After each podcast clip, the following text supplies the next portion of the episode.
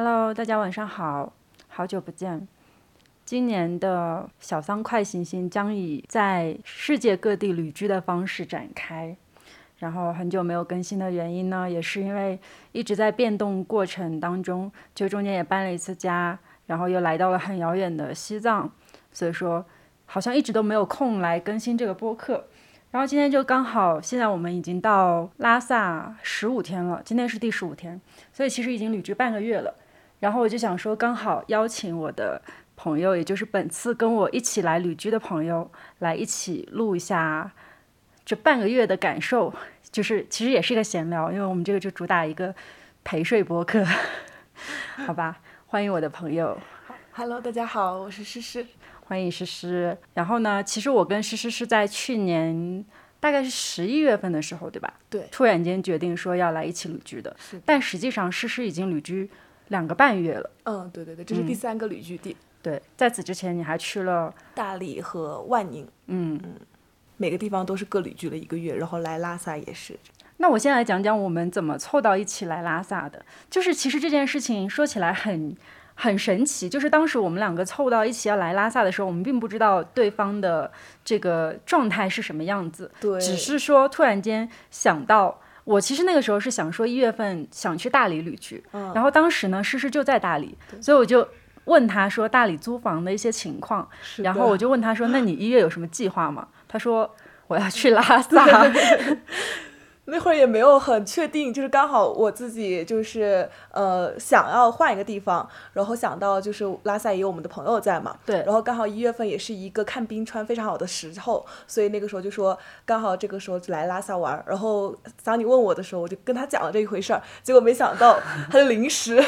一拍脑门就说好，那我就不去大理了，我也来拉萨好了。对，就是非常临时哦。这里有一个前提啊，就是诗诗其实是我之前的同事，就是大家哦知道我之前在旅游公司工作过，然后他当时就是我的好朋友。对然后我们两个还有一个共同的朋友，现在在拉萨开咖啡店。对就是我们三个人其实都是前同事的关系，然后现在呢就处于大家都离开了那家公司，但是彼此还是好朋友的关系，所以我们又在拉萨重聚了。是的，是的。对，但实际上我跟诗诗再次见面之后，我们两个突然间发现，就是我们当时的情况非常适合出来旅居，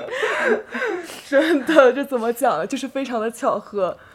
都是经历了一些就是人生的变动时期，对对对。对，然后情感上的变动时期，是的，一个是情感上的变动，再一个是状态上面，就是你的人生状态上的一个改变。然后，所以那个时候都算是一个开端吧。然后我们对未来其实都还没有太明确的一个规划。对然后在这个时候，我们俩就碰见了。是的，对，然后就由此呢，还就是促成了就是未来的很多时段可能会一起去其他地方旅居，其他地方旅居这样对。我们两个现在虽然人在拉萨，但是三月份的旅居已经定好了。未来的目的地已经定好了。是的，所以朋友们，今年我的播客里面会经常出现诗诗这个人。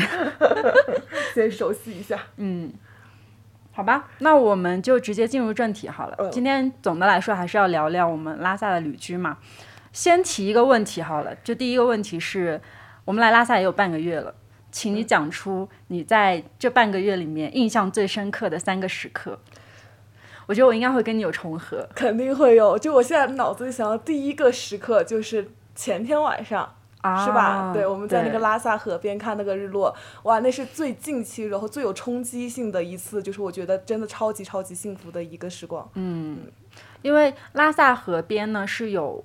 很连绵的那种雪山的，而且它就在我们眼前。嗯，其实，在拉萨市里面，就是如果不是下雪的情况，是很难看到雪山的。对，但是我们在这边住了大概十多天以后，就下了一场大雪，然后整个城市呢，就是所有的山一夜之间全部变成全部都雪山。了，对，对，然后我们那天其实是我在小红书刷到了一条，就是很多鸭子，对，就是河里很多鸭子的一个帖子。对，然后当时我们两个就拿那篇帖子去问我们在拉萨开咖啡店的朋友，然后他就给我们指了一条明路。是的，对，其实我们本来那一天是奔着鸭子去的，然后他告诉我们可以到那个地方下车之后，然后我们自己去寻觅一下，因为那个位置也不是很准确，对所以我们当时完全是属于半未知的一个状态。结果没想到去了之后，哇，我们俩当时就直接尖叫出来，就是一一整个连绵的雪山，那个算是在拉萨市区算是不不多见的一个场景。然后而且那个时候太阳也非常的好，然后天也很蓝，河里面还有倒影，就是能想象到就一个非常空旷的一个地方，然后一整个连绵的雪山。对，哇，重点就是那个地方只有我们两个人，对，只有我们两个人，就是太安静了，然后只剩下自然的声音，然后面前就是两座很漂亮的雪山。是的，就大家如果感兴趣的话，可以去我微博看一下图。所以当下我们俩就直接就是。一整个一直坐到那个地方，一直在说好幸福，好幸福，好美，好美。我们俩什么话都没有讲，我们俩坐那里就一直在重复这两句话。对 对，主要是其实那天晚上还挺冷的，然后我们两个就是缩成一团 就抱着腿缩在那里，一边缩着，然后一边又觉得对方很好笑，对，但一边又觉得很幸福。对，而且还有就是因为很冷，所以其实不太想拿手机。我们俩就说了很多遍，哎呀，不拍了，不拍了，太冷了。但是刚说完这句话，下一秒又会立马拿出手机来，再次去拍那个场景。因为它那个刚好是傍晚时分，所以其实每一分钟它那个光线变化不一样，呈现出来景色也不一样，所以就我们就会一直一直在拍，一直一直在感慨，很美很美。是的，而且实际上虽然我们一直坐在一块石头上，但是前面的那个野鸭还有，嗯，应该是海鸥还是大雁，嗯，反正就是会有鸟飞的动物，就是它们不断的会在眼前重复出来，然后对。嗯，游过来游过去，而且他们还在河里面打闹，所以我们就像一个看客一样在看他们。对对对对对，就在那个当下沉浸在大自然里的时候，我们就觉得哇，太好了，就是一种融入进大自然的感觉，就已经不是说我们处在外面那个世界了，而是说我们真真切切的。而且当时有一个很好笑的事情，是我们当时打开手机想要收藏一下这个定位，然后发现我们在河里面。我们两个人在河里，对，其实按道理来讲，那个河如果是涨潮的时候，它应该水很深，对。但因为我们这个时候可能是因为冬天吧，所以水位它下降了嘛。然后我们在的那个位置，其实它算是一个洼地，它其实有点点湿润，对。然后又是在河水边上，然后对面就是雪山，所以看定位的时候，我们就是在拉萨河中间，河里的位置，对。下一个时刻呢？呃，下一个时刻。其实我想了一下，我感觉是。在咖啡馆晒太阳的时刻，就这个时刻，它其实不是一个定点的，就不是一个固定的点，但是是这么多天，每个下午我们在那边，就三点多钟，那太阳能从那个窗户里面晒过来，嗯，哇，被晒得很温暖的时候，然后窝在那个沙发里面，然后有的时候还能玩玩狗，还能吃到朋友做的蛋糕，我觉得超级幸福。是的，我们朋友开的咖啡店是一家可以西晒的咖啡店，所以每到大概下午四五点钟的时候，那个太阳就会从窗溢出来，然后我们两个就喜欢坐在。二楼的一个沙发上面，就每到那个时候，我们两个就会在沙发上面躺的东倒西歪，直接瘫住一整个。对，然后我们朋友做蛋糕非常的好吃，基本上就是每天一个口味给我们拿上来。对，我们俩都是那种没有太爱喝咖啡的，但是真的每天一个蛋糕。是的，对。然后朋友呢还养了一只非常可爱的边牧，这只边牧就是非常非常的听话。就是很可爱，而且它只听它妈妈的话。然后就朋友把边牧带到二楼的时候，每次都会玩得很开心。然后大家就想象一下，在一家西晒的咖啡馆里面，大概下午四五点钟的时候，阳光充溢进整个房间，然后有一只小狗，有很好吃的蛋糕，然后好朋友就在旁边随便聊一些什么乱七八糟的东西，哇！太幸福了，真的太幸福了。然后，而且我们的前半个月其实都是没有出拉萨的状态，就是我们本来是想去羊湖和纳木错的，但是因为一些天气原因，然后还有一因为封路啊什么的原因，我们都没有出去。啊，当然我们在录这期播客的第二天，也就是明天，其实我们就要出发去往冰川去玩了。对对对。但其实这个前十五天里面，很多很多幸福时刻都是浓缩在了朋友的咖啡店里的。嗯，还有吗？第三个时刻，我觉得没有前面两个的幸福感给我那么浓烈吧，但是在当下来讲，也算是有那种很确切的那种感觉，就是在 我们也是那天回家的路上，不是去乘坐公交车嘛，那是拉萨刚下雪的第二天，嗯，然后那天放晴了，然后因为前面桑尼有说到下完雪之后，就所有的山脉都变白了嘛，所以我们当时一路上都是在惊呼，刚从咖啡馆出来，看到一座很近的那种。雪山，然后刚拍完照之后呢，过完一个马路，又看到一个在巷子里面的雪山，然后我们那会儿又在拍照，拍完照之后我一个回头，哇，一整片连绵的日落金山就在眼前，然后我在那里喊桑尼，我说快快快看，然后他整个被我吓住，我直接被吓了一跳，哎，但是当时那个时刻是我在提这个问题的时候想到的第一个时刻，是因为太震惊了，就是你知道当时，因为我们两个那个时候实际上在一个警察局门口，对，然后。呃，我们在拍往那个警察局里面拍那座雪山的时候，我以为你叫我的时候是因为有人叫你不能再拍那座雪山了，是的，就我以为他们是就怕不是发现了我们在拍那个警察局，然后想制止我们。这个时候我一脸惊慌，对我有印象，因为当时我在拍的时候，你还问我这里能拍吗？我说应该可以吧，反正拍风景又没事儿。然后他在拍的过程中，我就一个转头，没有想到，就那一幕很震撼。虽然看过那么多雪山，但是就是你这种突如其来，你也没有任何准备的时候，就一片雪山映入在你眼前，所以就真的也很惊讶。当时，嗯，是的。然后我当时一转回头发现是雪山的时候，松了一口气。当时你真的被吓一跳。就我真的以为我们要被被人抓住了还是怎么？是但实际上那个时刻啊，有一点让我回想起我去年就是在川西旅行的时候，我们当时去那个，嗯、也是看日落金山的过程，有一座雪山是。从那个盘山公路要这样子一路上去之后，就是要上到有一个盘山的弯才能看到那个雪山的。然后我们那个车就开开开开，一直都没有看到雪山的，直到看到那个弯的时候，司机突然开始尖叫。他也被震撼到了。对对，他被震撼到了，因为眼前那个雪山就从前面这样冒出了一个尖出来，嗯就给我的那个感受其实是一样的。哦，我懂，因为你在盘山过程中，你的视线是越来越高的，所以你那个尖就是慢慢慢慢出来的。对哇，那比直接看到会更震撼哎，就是的你是但实际上你叫我的那个瞬间，我一转头看到那个雪山，我脑子里面立刻就反映出了当时哦就是我们司一种机尖叫的那个，对，一种时空的重叠。哇，嗯，确实，然后我其实还有一个就是快乐时刻，我有两个是跟你重叠的，嗯一个是这个。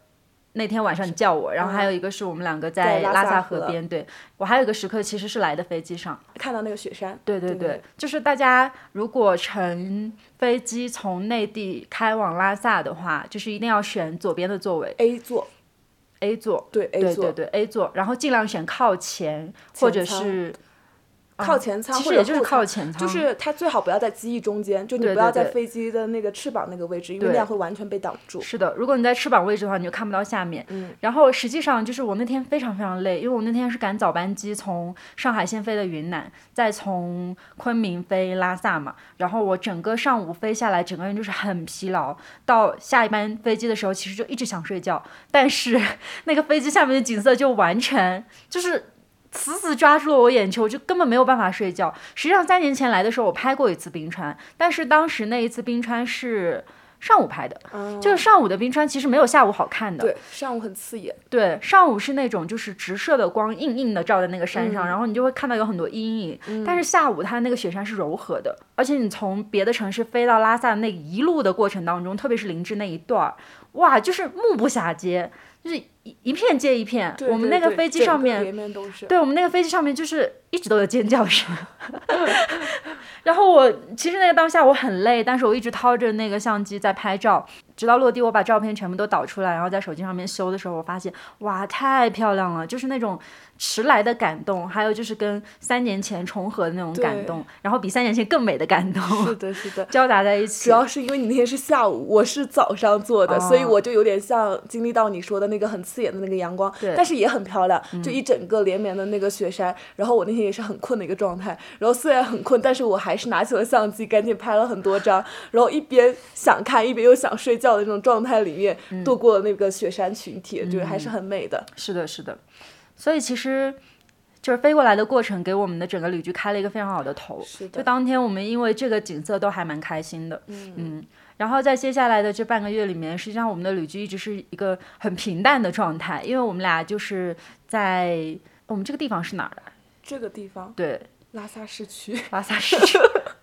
怎么描述？就是就是居藏民啊，居算是藏民居住区，对，因为我们这一块周边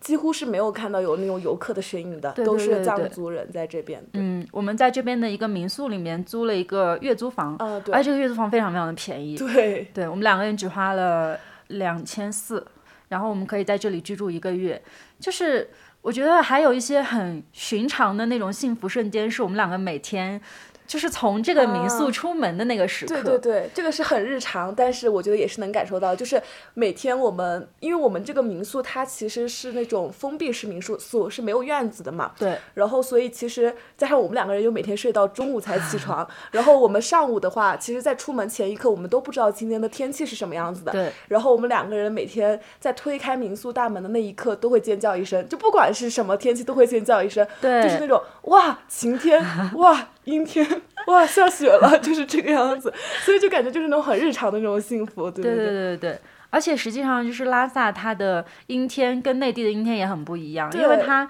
云层很薄，它不是那种就是一阴天就完全看不到天空的那种，所以我们几乎就是每一天都一出门就能够好好的看到天空，是。然后有太阳的时候就很开心，下雪的时候也很开心，然后阴天那天，其实阴天那天就是下雪，嗯，阴天那天就是下雪的前一天嘛，它准备下雪，对，所以实际上前。这半个月，我们出门每天出门的那个时刻都很幸福。对，走到那个小巷子里，虽然已经走过很多遍，但是每一次走过的时候，都还是会觉得很幸福。是的，那我们其实前半个月的生活也蛮平淡的嘛。我们等到这次拉萨旅居结束的时候，还会再给大家录一下我们后半个月精彩的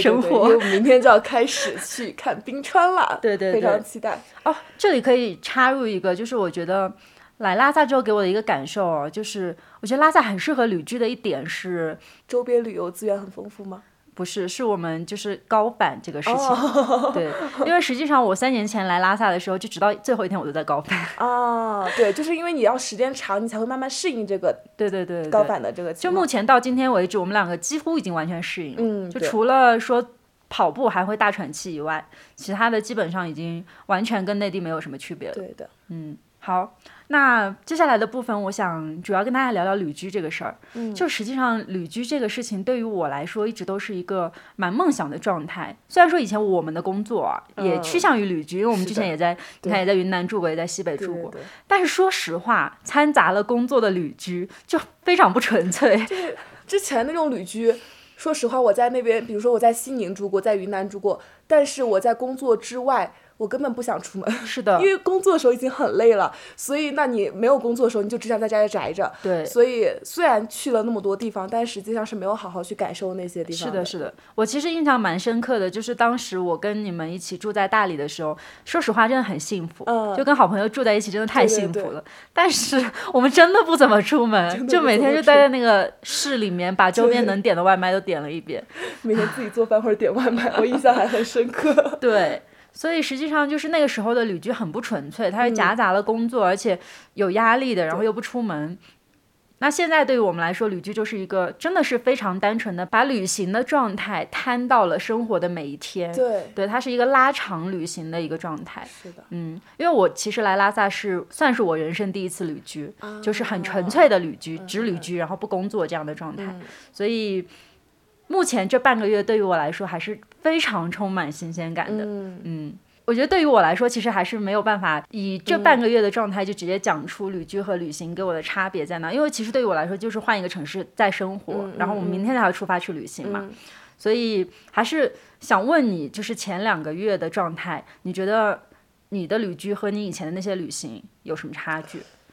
其实最表面上的就还是你刚刚讲的，就是旅行的话，它时间是有限的嘛，就有的时候可能一一周或者是你八九天、十天这样子，就算它再长，但你也知道它是一个有限的时间内你要去玩玩这个城市，所以那个时候你的紧迫感还是会有的，你会把你的所有活动啊，然后包括你会一次性的想着说，我来都来了，我就要把这边想吃的都要吃到，想玩都要玩到，那就是整个它会处处在一个。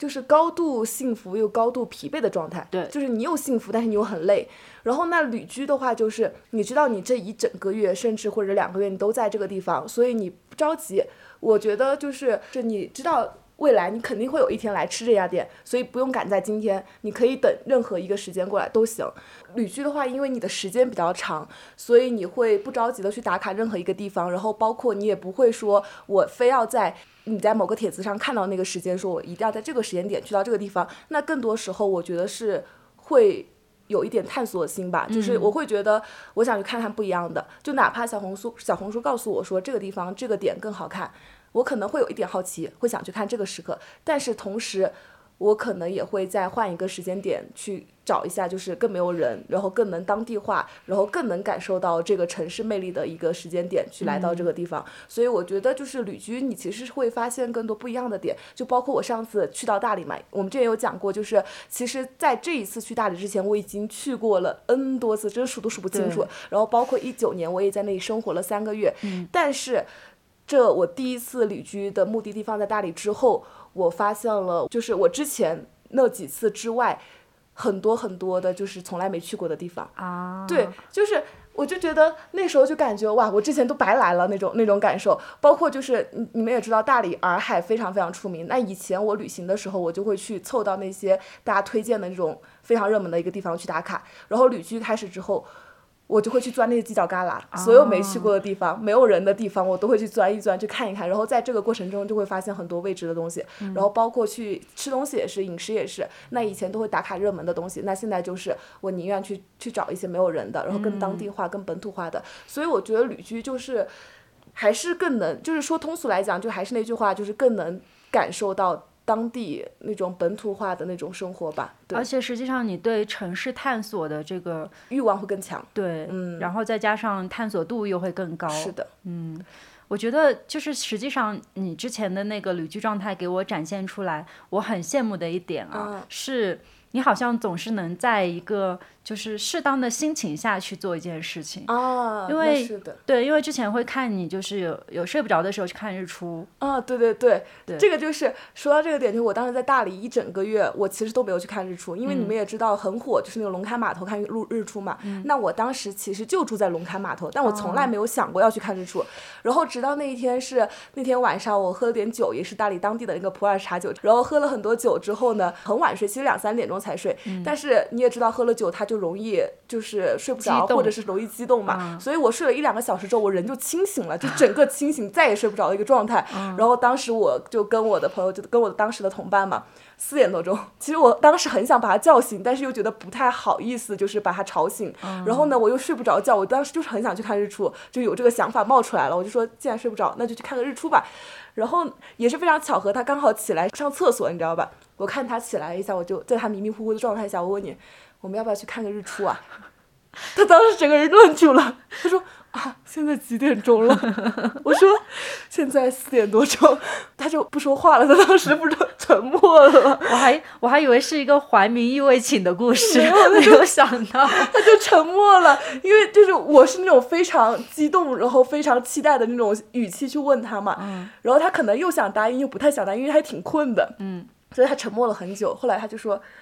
那好吧，你待会再叫我吧。然后就这样，我就从四点多钟，我就一直等到了七点。那个时候大理的日出还挺晚的，冬天日出是七点钟，等到了六点多钟，反正那会儿，然后我看时间 OK，把他叫醒，然后把他叫醒之后，我们俩就出去看了一个日出。哇，当天虽然说。因为是没计划的嘛，所以我其实没看天气。然后我们去的时候刚好也不巧的，确实没有看到一个很完整的日出，就没有太阳出来的过程。但是看到了非常漂亮的朝霞，就是云很多，然后整个天空是粉色的。虽然是这样子，但我觉得所有一切都是惊喜，因为我没有任何的计划嘛。然后早上一过去，我看到的那个云也好，看到的那个粉色天空也好，然后包括还有一个鱼鳞状的那个形状在天上那种。当时因为是洱海，非常浪漫，很多人拍婚纱照嘛，还有人在那放白日烟火。哇。就是拍婚纱照的团伙就男的啊团队不是 团伙，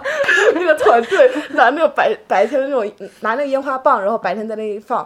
很浪漫很浪漫。那个场景我觉得我能记很久很久。对，确实是的。因为我其实，在跟我就是两室一厅的搭档，我跟陈一日出去旅游的时候，我们两个会有一个蛮不约而同的点吧，就是我们两个很喜欢根据心情去确定当天的行程。这样的话，一方面就是一个是不会特种兵，然后还有一个是它会比较符合我们当天那个底下的情绪。所以当时我在看到你看日出的那个时候。哦，sorry，我本来真的以为是一个怀民意味情的故事，没有想到是一个人把另一个人强行拉起来的故事。就是因为这个是我完全的一个突发奇想，然后他完全不知道，我就完全把他叫醒了一个这样状态。对对对。但实际上其实还是蛮浪漫的，而且它是一个无痛看日出的过程。因为实际上就是大家在旅行的时候，如果你突发奇想想要看日出的话，其实蛮痛苦的。你还要考虑白天还有其他行程。我们当天，我当时说动他的一个理由就是没事儿，看完我们回来继续睡觉。是的呀，就是当你把这个时间线拉长到一个月的时候，你就。不会在意说我们后面还有哪些事情要去耽搁他什么，对我们想走就走了。是的，嗯，这个事情让我觉得就很开心，因为我之前旅行当中其实就有这样的习惯，嗯。然后呢，又因为太过随意了，所以在旅行当中其实十几天内可能很难就真的完全按照我随心所欲的这样方法去走，所以还是会很累。所以实际上，像我们前几天去拉萨河那个，就是一时兴起，是的，是对，的。但是那个场景就会印象很深刻。实际上就是前半个月里面我们印象最深刻的一个傍晚。它其实就是根据当天下午的一个心情，因为那天下午我百无聊赖在那里刷手机，我什么事情也没有，然后就突然间刷到一条那个河里面全是鸭子，我说走吧，咱去看日落吧。对，然后我就说走吧，对，然后妆也没化，然后整个嗯蓬头垢面的两个人就跑去了拉萨河边，嗯，就迎来了那个前半个月里印象最深刻的时刻。对，嗯，对，其实那天去的时候，我真是一点期待没有，因为我们当时还坐公交车，然后还是要走很长一段时间，而且我们当时公交车下车之后，看到那一排那一条河是被那个防护带给围住了，啊，是的。然后我们那会儿还有点失落，我们说，哎，不会今天看不着了吧？嗯，然后。然后又觉得来都来了，那就探索一下，然后就往前走，然后没想到就发现了这么一个地方。对，而且那天就是我们在往前走的时候，有一个电线杆，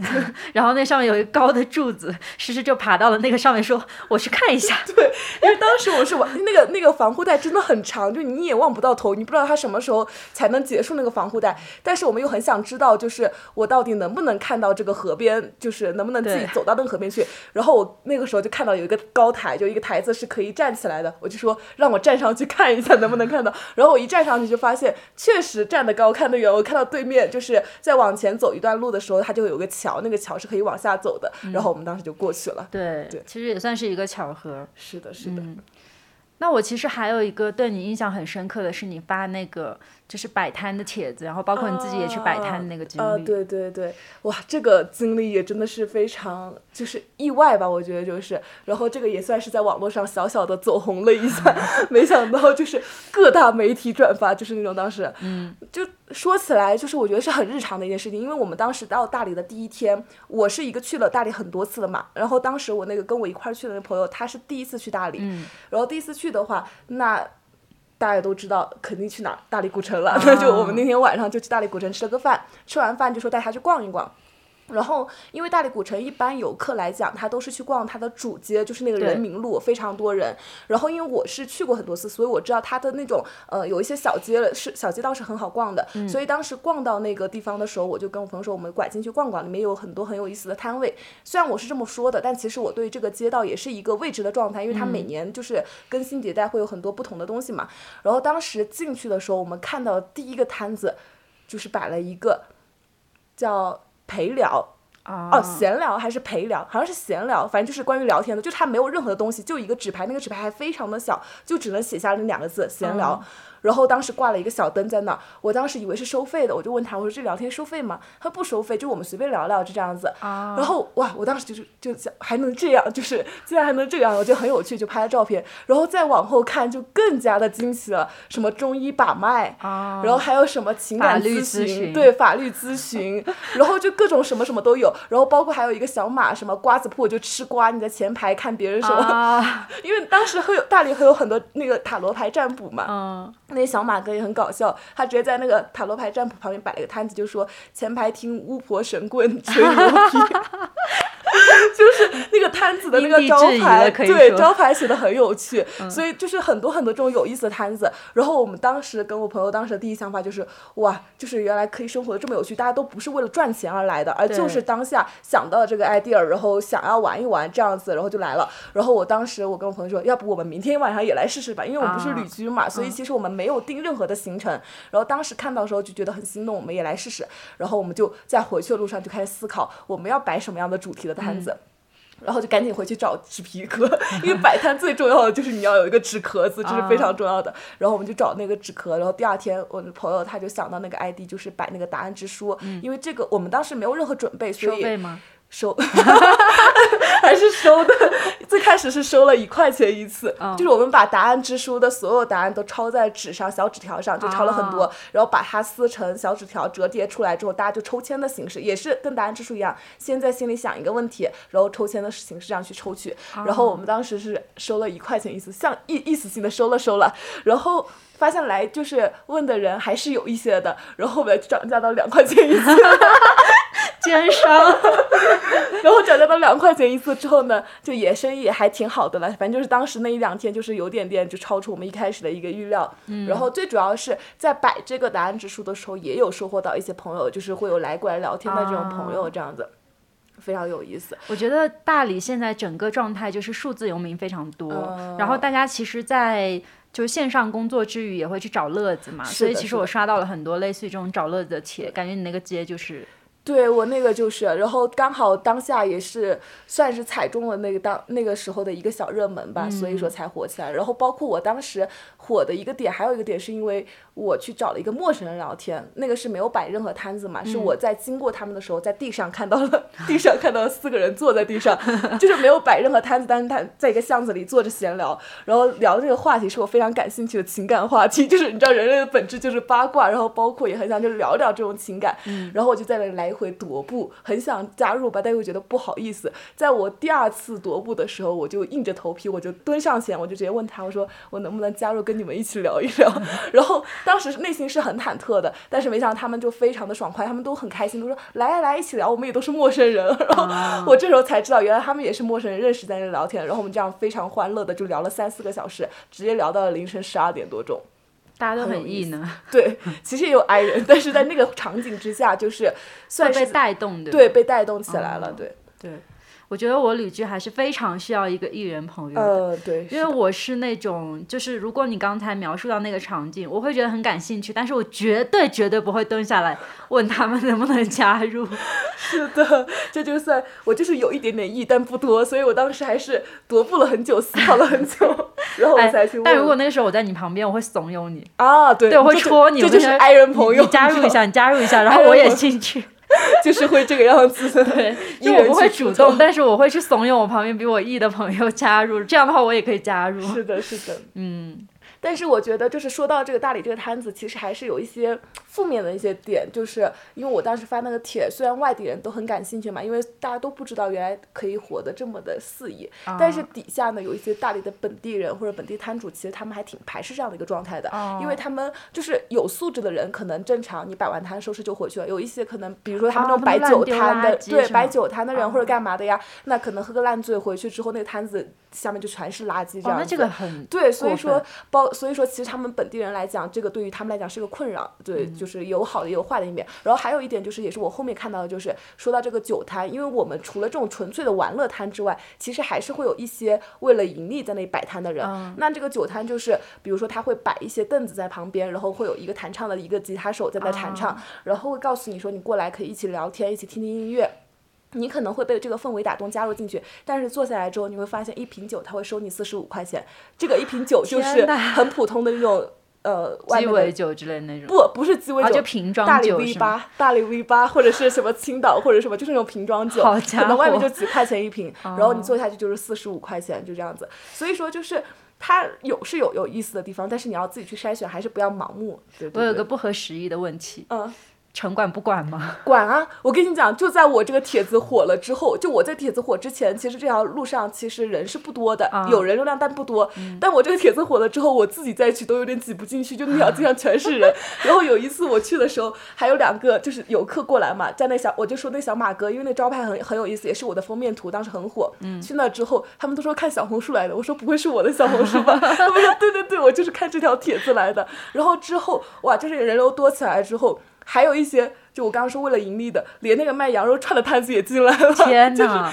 就那个街的那个味道就完全变了，就变成一个为了就是赚钱的一个盈利的街道。然后之后开始城管就非常频繁的过来。哦，最开始他可能是每天定点过来，后面就是他直接驻守在那儿，所以。其实我不知道现在他那个摊子还在不在，但是在我还在旅居的那个状态的后半个月，其实那一条街已经被清空了，就是完全不能再你摆蝴蝶效应了。对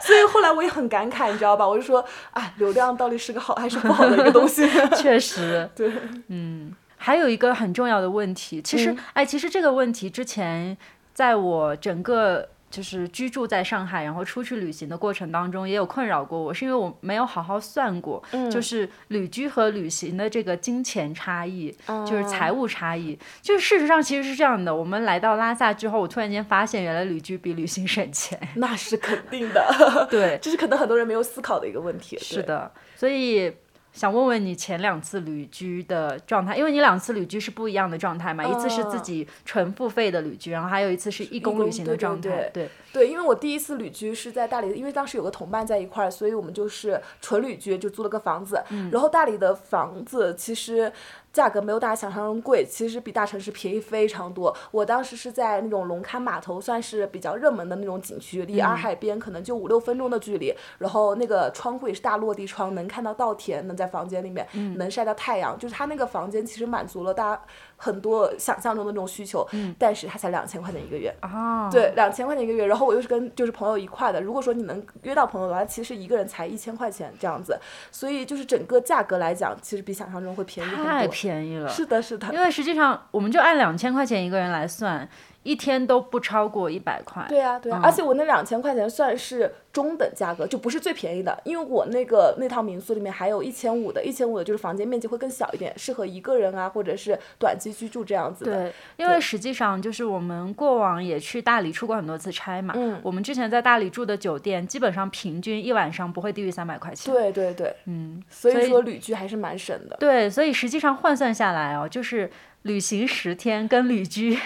三十天，你的这个住宿的价格其实是差不多的。是的，是的，是的。然后其实还有说到一个吃饭，嗯，吃饭我就觉得就。很正常，就是你在城市里怎么吃，你平时怎么吃，在这个地方其实也大差不差。对。然后只不过是你刚到一个地方的时候，你可能会为了吃当地的特色餐，你会多出门吃几次。但时间长了之后，更多时间你可能还是日常的点点外卖或者自己做做饭。因为我们住的那种地方是民宿嘛，所以它也是有厨房的，是可以自己做饭。所以我像我在大理的话，很多时候都是呃以自就中午是自己做饭，然后晚上会出门吃点。这样特色餐这样子，然后一个月下来其实也就两千多块钱左右吧。啊，对对对。所以你这一趟大旅一个月的旅居的花销是？大理我算下来哈，我觉得应该差不多是在五千多块钱，五包括机票这一块五六千块钱这样子。不过你本来离大理其实就蛮近的，所以机票很便宜。机票单程六七百。七八百这样子，哦，那其实是个正常的价格，正常价格不便宜，但也不贵。但实际上，就是大家印象当中去一趟云南旅行，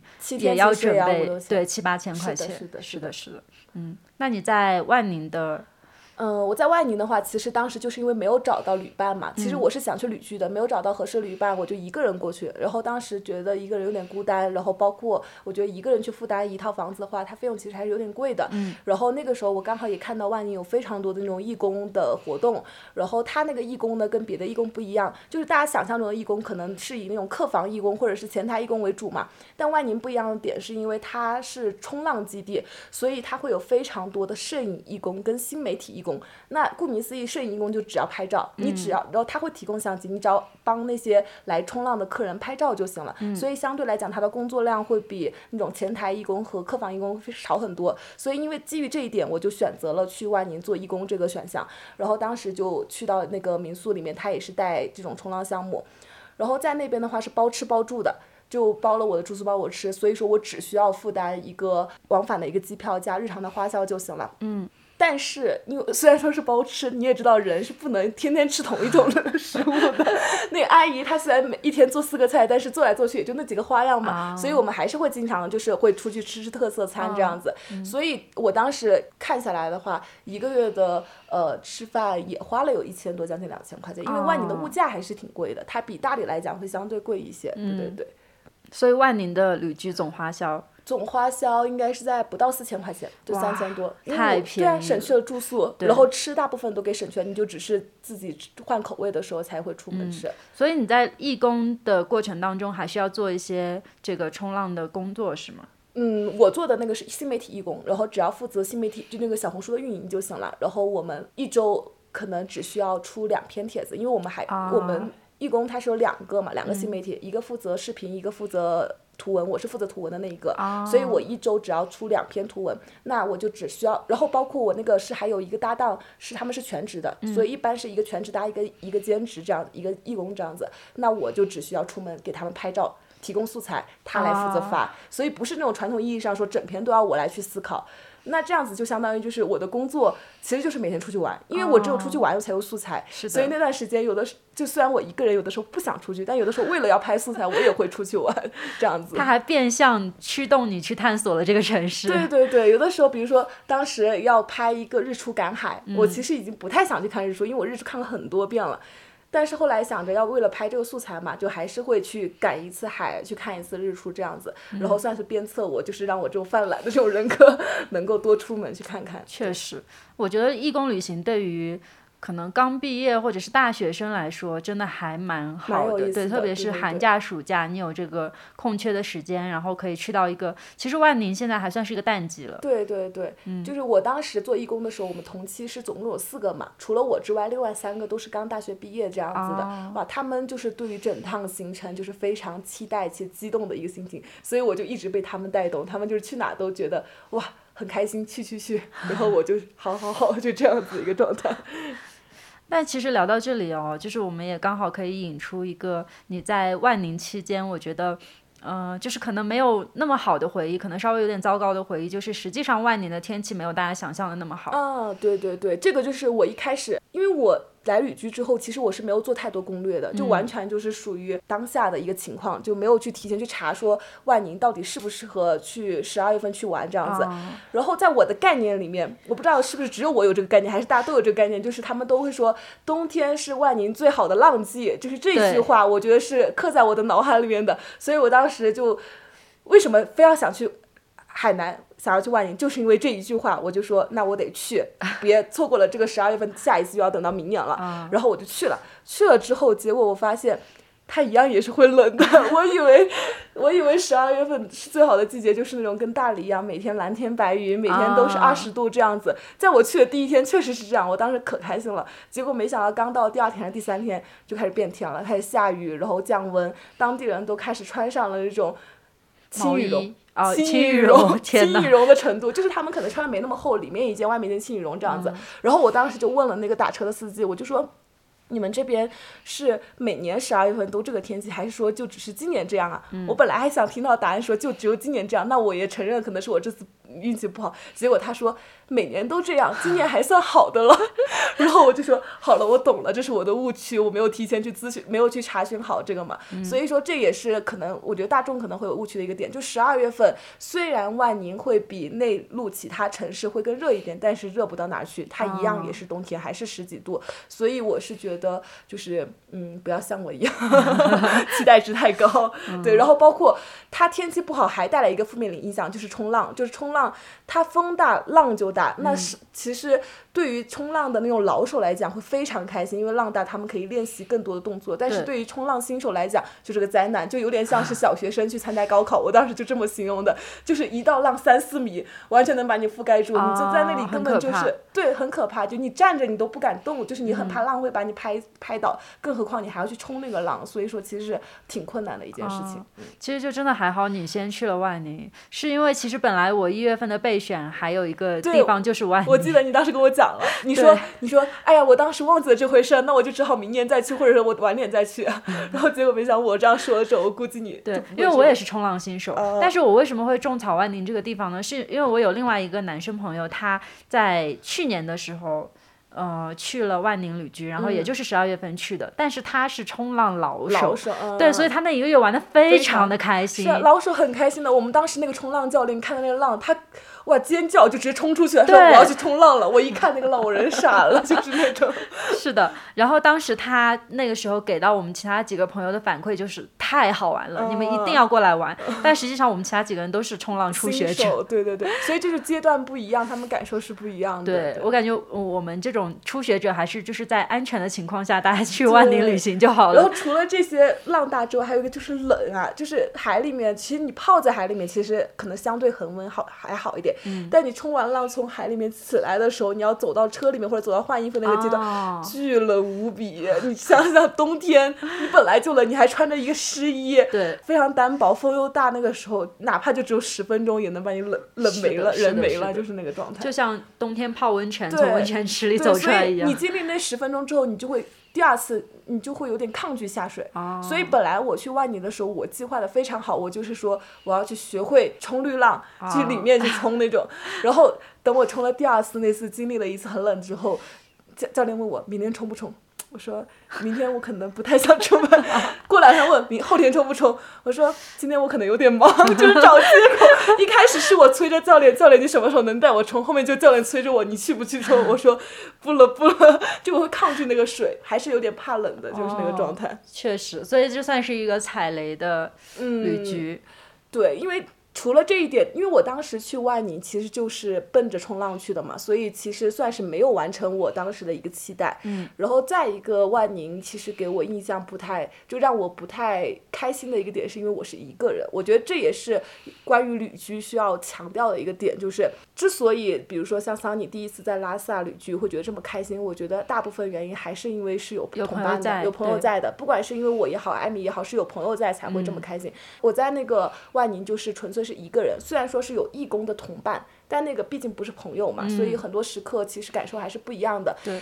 所以整个万宁我都是其实不太开心的一个状态。哦 然后你知道我今天不是刚发那个狗狗的微博嘛？嗯艾米还在我底下评论，她说。真好看起来比万宁开心了很多，我当时就回复我说对，开心了非常多。嗯就我觉得有朋友跟没有朋友真是完全两个感受。是的，是的。嗯我之前其实也一个人出去旅行过蛮多次嘛，小的时候。但是，嗯，我觉得一个人旅行给到我的感受是可以在路上去捡到一些有意思的人，然后去嗯同行，或者是可能相处几个时刻，我会觉得很有意思。但是，其实随着我们年龄慢慢变大，已经开始对这种新鲜感的事情就稍微有点抗拒了。因为实际上我们两个来拉萨住的这家民宿，它就前几天晚上那个民宿老板社交，对对对，他还搞了一个牦牛火锅，然后当时嗯还问我们要不要一起参加，然后我们两个当时就一下就很抗拒，就说不了不了不了，然后立刻就是那天还回到自己房间了。所以实际上我们嗯现在的社交需求已经变少了，而且和陌生人可以聊的东西也没有那么多了，嗯，所以现在的状态看下来，一个人旅行和一个人旅居真的蛮孤单的。对，就是我是觉得，呃，你一个人出去，他可能是自由的，但是他更多的时候还是孤单的，就孤单是他的底色。然后你可能在这过程中，你认识一些新朋友，你可能会有片刻的欢愉，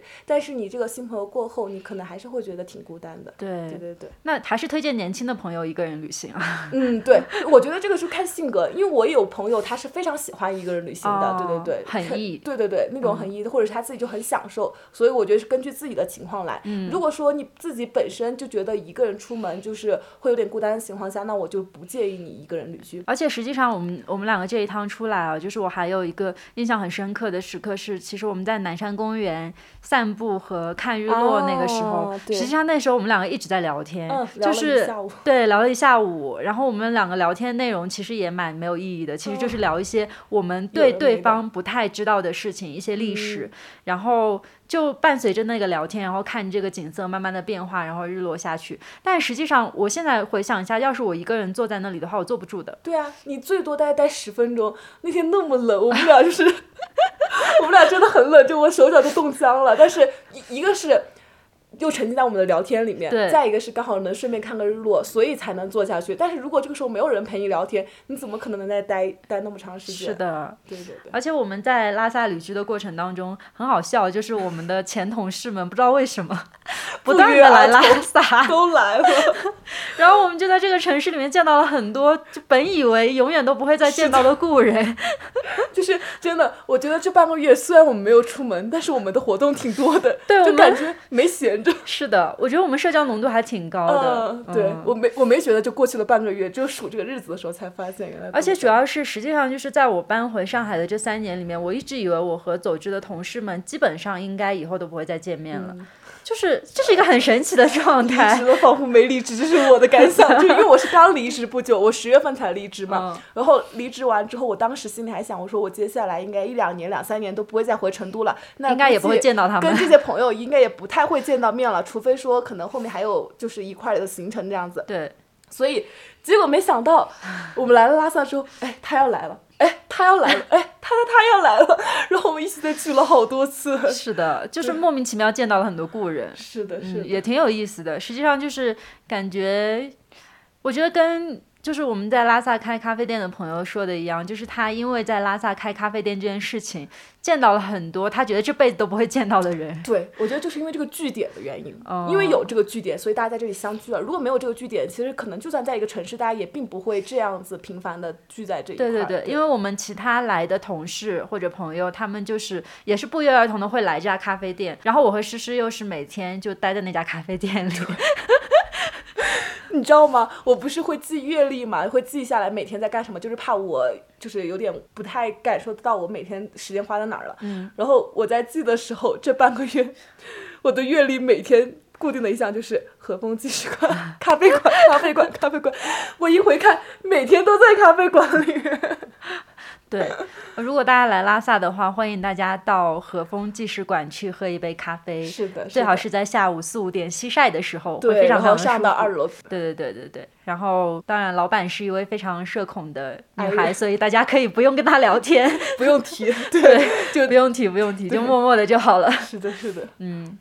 好，那其实，在刚才我们聊天的过程当中，也聊到很多就是旅居的一些负面的因素。我刚好也想在这里提，就是来拉萨这半个月里面给到我的一些很负面的感受。因为实际上就是在过去的旅行当中，我们都是以打车或者是租车这样的方式出行嘛，所以我们不会接触到非常本地人的生活状态。然后我们这一次其实又是居住在一个藏民的集中区，然后又是因为。啊，拉萨确实物价很高，所以打车非常贵，打车基本上一趟就要十五到二十块钱，啊，所以我们就每天会选择乘公交出门。但是这个乘公交出门，其实就给我们造就了非常多的负面影响。对，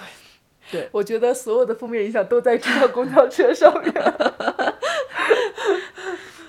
如果说大家来旅居的话，就是势必会接触到当地人嘛。我觉得其实大旅跟万宁是不是还好，就是没有那么。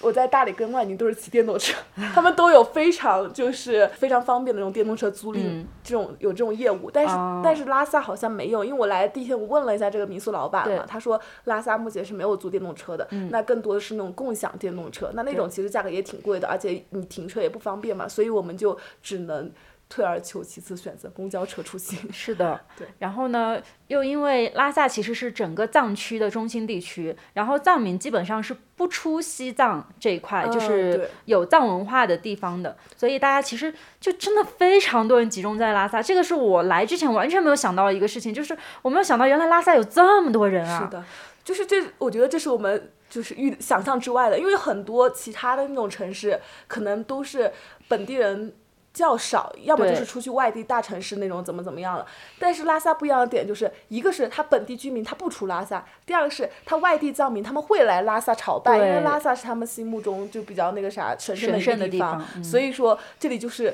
比我们想象中人多非常的多。对，就是我们两个第一天去乘公交车的时候，三辆公交车都没有挤上去，然后之后每一天都是在应急公交车，不然你根本上不了那趟车。对，然后实际上虽然我们在整个过程当中也遇到很多很好很善良的藏民啊，其实是有的，就是包括会提醒我们身上有脏东西啊什么之类的这种藏民，对对对对，他们其实都很善良。但是我们发现，其实藏民真的很极端，哎，就是好的藏民真的很好，就是。这个不能归类叫藏民，就人都是这样子，就是会有好人，也会有坏人，或者怎么怎么样。但是确实，其实是在内地，我们没有碰到过那么多没有素质的事情。就是我们两个经常，这这个真的是可能每隔两三天就会发生的事情。就是我们两个走在街上，呃，热闹的，比如说像八廓街，或者是我们在乘公交的过程当中，会突然间有人来推我们。嗯，对，我觉得这个就是礼貌性的问题，因为你在外面大城市的时候，大家还是挺守礼的，但在这边可能他们，我觉得用一个。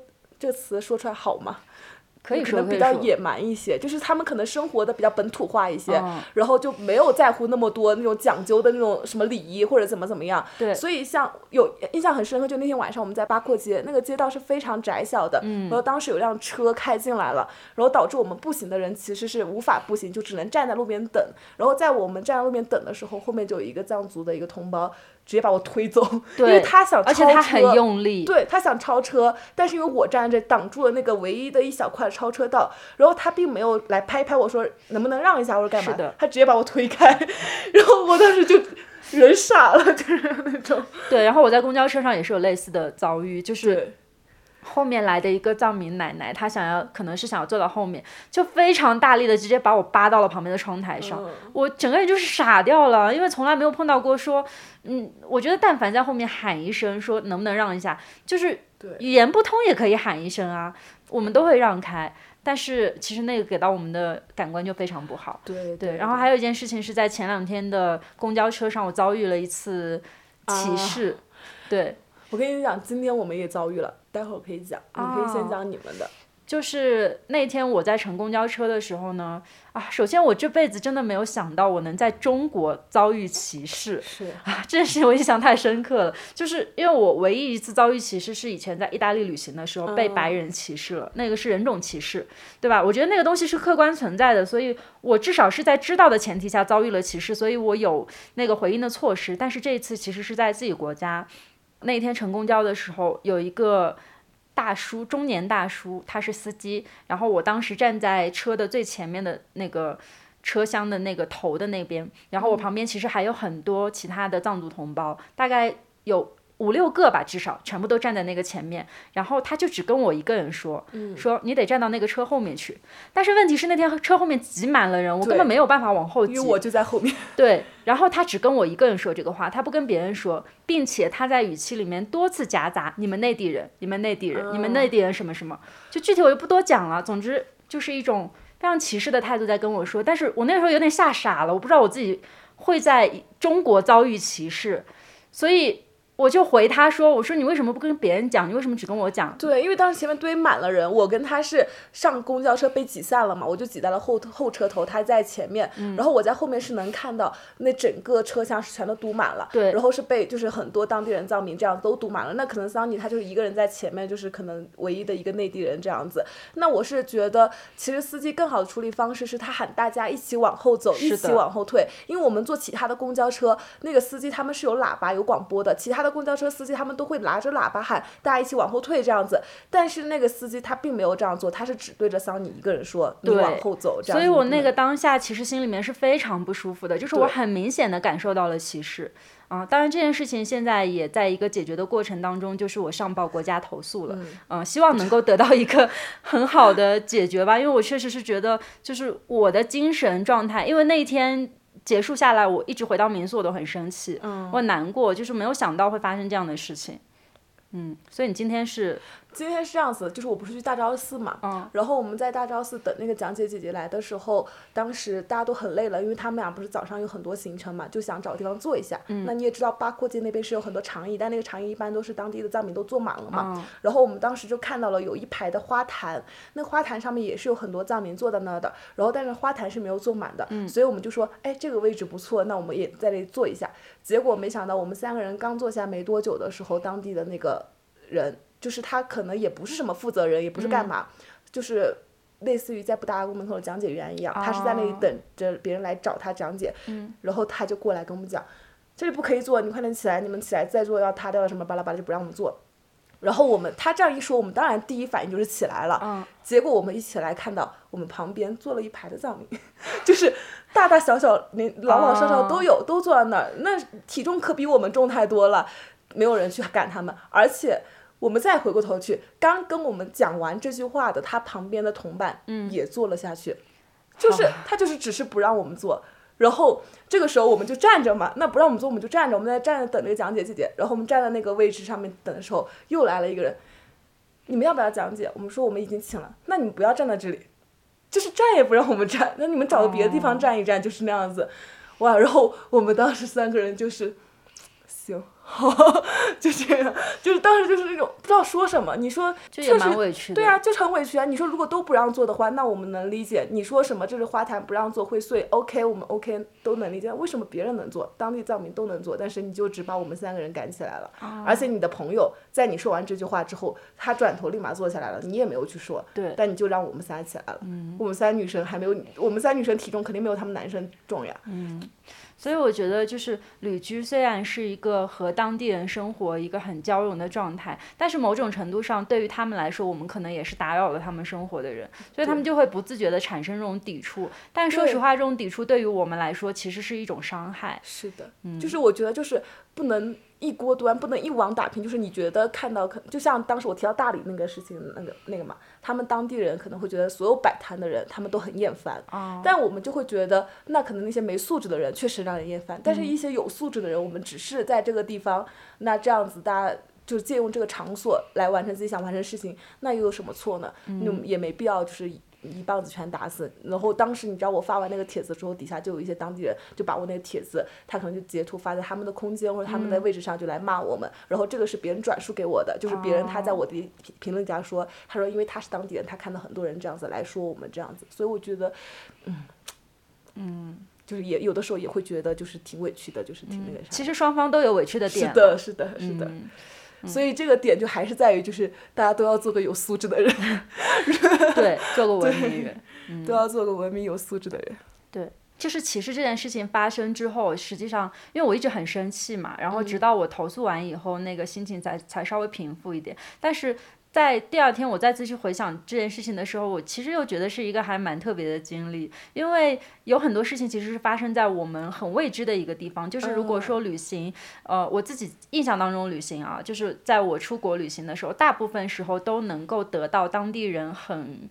热情的回馈，因为是游客嘛，对对对。然后可能也就在那边住一两天，所以当地的那种民宿老板什么的都会就很热情的会给到我们这种，像我之前被白人歧视这个是很很小概率的事情，嗯，它不会经常发生。但实际上我们来拉萨旅居之后，突然间发生了这样的事情，让我们对这个地域又有了一些新的、更加充实的了解，然后好像也会让我们用另外一种视角去看，就是当地人对游客的这个态度，还有我们影响他们生活，诸如此类的种种的这些事情，实际上是一个很。扩大的概念，嗯，其实这个就是旅居本土化的其中一点。它虽然看起来是负面的，但它确实就是让你更深入了解这个地方的其中一个点。我觉得这就是加深了我们对拉萨的一个了解。对对对对，嗯，所以我觉得其实聊到现在，就是我们所有讲出来的那些负面的东西，都是。就对人生经历来说是一个蛮饱和的经历，嗯、对对对，就好的不管好的坏的都是经历。对对对对，他比如说像在万宁，就是知道了天气不好的话，以后就会挑更合适我们的时机去，就下一次一定会比这一次更好。然后包括拉萨，我们也知道，就是说如果我们后面再来西藏旅居的话，可能会直接去找一个小村子住下来。对就比如说我们就会更精确我们的一个需求。对，嗯嗯，所以感觉其实旅居就和旅行是差不多的，就是在第一次的时候难免会有一些 很生疏，然后会让我们。我们拥有负面情绪的东西，旅居其实就是更深入的旅行吧。我觉得对，是的，嗯。然后呢，我想对我们前面这个半个月做一些精神上的总结，嗯，因为我觉得其实旅居还是一个蛮精神需求的东西，它不像旅行说，毕竟还是跟物质会挂钩的。但是旅居真的其实就是把我们的生活搬迁到了另一个城市，它给到我的精神满足是非常高的。然后我当中有其中两两个让我觉得很幸福的事情是。呃，有一个事情是我们每天会看着月亮去认时间，对，对，就就这个事情会让我觉得我的社会时钟消失了。是的，嗯，就是我们以前其实，在城市里的时候去规划我们的时间，会说今天是周几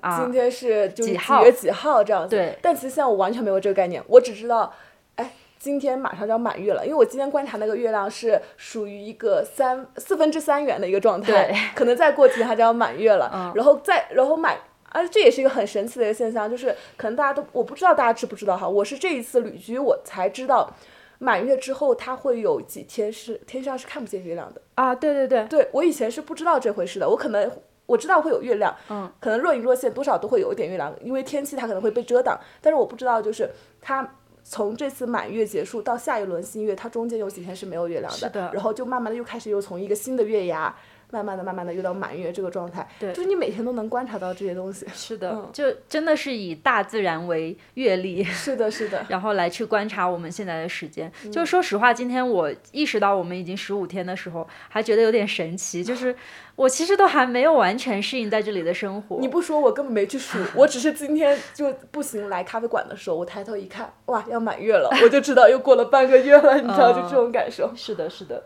然后还有一个点就是，我发现我来到，我觉得这个是我很个人的一个点，嗯我不知道你是不是这样。就是当我来到拉萨生活之后，发现我的物欲在消失。啊，那我是，那我肯定狠狠的认同，因为我现在没有物欲，我现在是完全没有物欲，我这几个月都没有打开过淘宝。你知道我近期买的就是还是上次跟你讲的，可能一个充电宝，一个防晒口罩，哦这是就是贴的对贴合实际当下生活中必要的，对不是那种说我不定期要看看买买什么衣服或者什么的，的这个东西都没有。是的，对。之前我在上海生活的时候，就是淘宝是我的一个精神支柱，哦因为每到心情不好的时候，你就会想购物一点什么东西，然后其实购物的那些东西又都很没有意义，就是甚至可能用一次就用不到了。但说实话，就是来拉萨之后，首先我跟你一样，就是到目前为止，除了买必需品，我没有打开过淘宝。然后这十五天我只买了两样东西，一个是晒后修复，然后还有一个是一个耳罩，耳因为我这次没有戴帽子，就是风还挺大的，所以买了一个这样的东西。它其实是必需品嘛，然后再加上平时我们两个在拉萨这个城市里面的消费，除了吃没有没有别的东西。对 就是吃和出行就没了。对，吃和出行、没有别的东西。我觉得物欲消失对于我来说是一个还挺神奇的状态，因为我以前在城市里面，相比其他的我的朋友、城市朋友们，我已经算是一个低物欲的状态。嗯，到这儿我是零物欲。而且甚至你有的时候你想买，你会自己制止，因为你想到你要出去旅居，你那个东西其实不能带太多嘛。对，所以你就会精简你的所有的东西，然后包括带了你也不一定能用得上。我们经常旅居的话，变换城市有的时候会变换天气，然后变换地点，所以，嗯，反正我基本上是除了购买必需品之外，我从来没有过想法要打开淘宝。啊，对是的。而且实际上，因为拉萨这边物流也很不方便嘛，对对对所以我们打开淘宝有的时候也会被劝退。是的，因为我前几天就是在拉萨买了一个串，然后我就很沉迷看直播。我懂。如果这个时候你在上海的话，你肯定早就购入了很多对串。我如果现在在上海的话，我肯定手上已经带满了。但是就因为现在是拉萨，所以我没有办法去买。但是说实话，我这个欲望已经减退了。就短短几天，我就已经没有那么爱对啊，看了。因为人最有欲望就是当下嘛。对就是一个上头的时候，你会最最想买。嗯、对，然后这两点是让我觉得还蛮欣喜的事情，就是社会时钟这个事情也让我很欣喜，就是其实都是一个让自己变得更自洽的过程。